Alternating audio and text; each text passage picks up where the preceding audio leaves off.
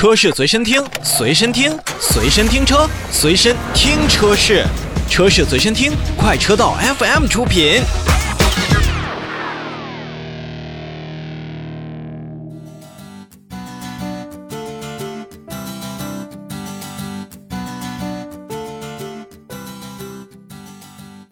首先，召回我们来看梅赛德斯奔驰。那奔驰中国呢，也是联合北京奔驰汽车有限公司向国家市场监督管理总局备案召回计划。从即日起呢，就要去召回生产日期在二零二零年八月三十一日至二零二一年十一月十日期间生产的部分的国产 C 级、进口的 S 级，共计两千零七辆车型。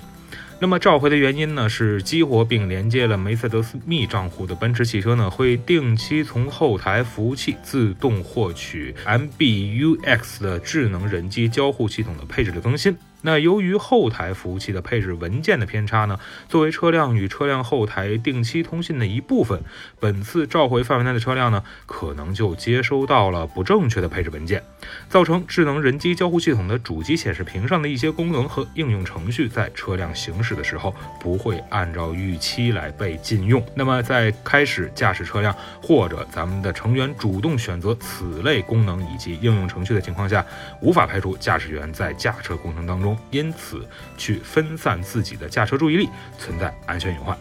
所以，梅赛德斯中国以及北京奔驰汽车有限公司也将通过远程的 OTA 的技术来去免费为召回范围内的车辆去直接更新智能人机交互系统的一个配置，那么以消除此部分的风险。